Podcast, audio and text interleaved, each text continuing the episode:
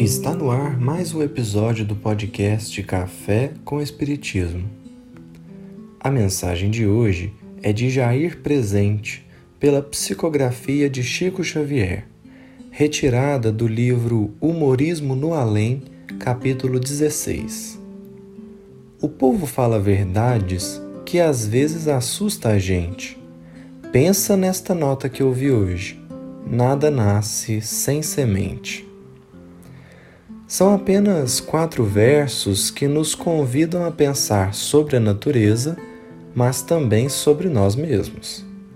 Afinal, segundo os Espíritos, na questão 614 de O Livro dos Espíritos, a lei natural é a lei de Deus. Isso significa que os processos que observamos na natureza também estão presentes nas nossas questões morais. Nesse sentido, Apesar de a frase nada nasce sem semente fazer referência ao crescimento das mais diversas espécies de plantas que temos no mundo, podemos, com base na questão 614, estabelecer um paralelo com os nossos processos morais. Se nenhuma árvore nasce pronta, se nenhuma flor brota instantaneamente, se nenhum fruto se forma de um segundo para o outro, se tudo segue um processo lento, incessante e com início em uma semente, seria o nosso crescimento moral um processo à parte? Ou será que esse nosso crescimento também se inicia em uma semente?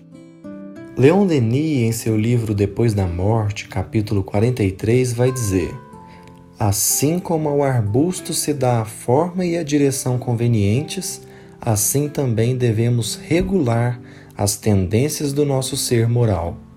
O hábito do bem facilita a sua prática. Só os primeiros esforços são penosos. Por isso, e antes de tudo, aprendamos a nos dominar.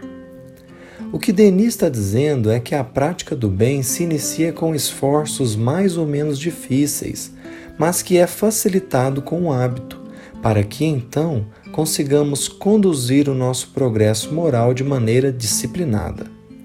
Como se as nossas virtudes fossem árvores frondosas a nascer da semente do esforço contínuo, para que então possamos nutrir de seus frutos num processo inicialmente pesado que fica mais leve à medida que a árvore cresce.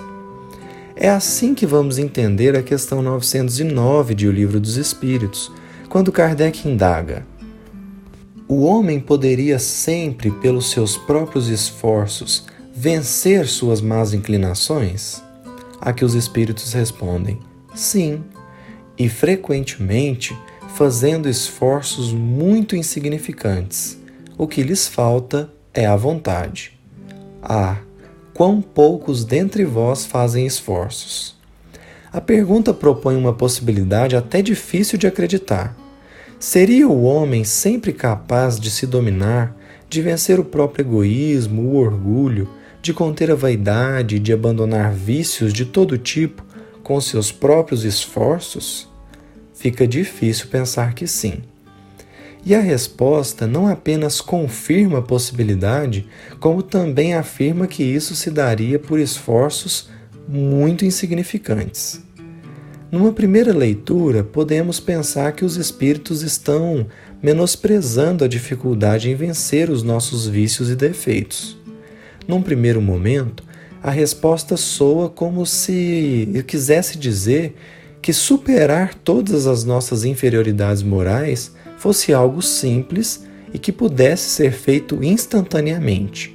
Entretanto, Possivelmente o que os espíritos queriam dizer é que são esforços pequenos e não exatamente fáceis.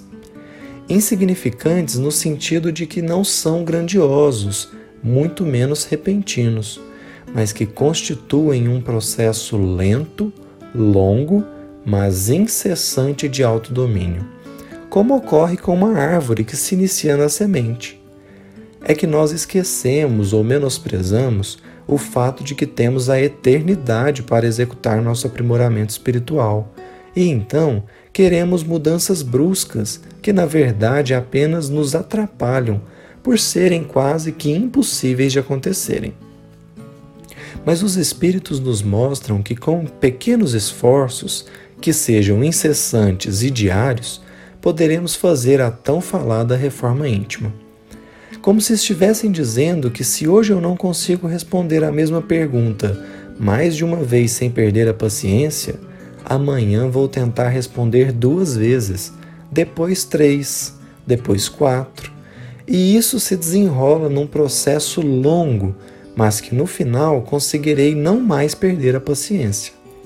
Ou ainda, se hoje sou uma pessoa que, por conta própria ou pela situação, acabo falando mal de alguém, amanhã vou tentar evitar começar o assunto. Depois vou tentar evitar entrar no assunto e assim por diante, até o dia em que ver alguém falando mal de outra pessoa vai me incomodar a tal ponto que eu comece a ressaltar as qualidades da pessoa difamada. É aprendendo a valorizar o nosso crescimento ao longo do tempo que teremos forças para executar esses pequenos esforços no dia a dia.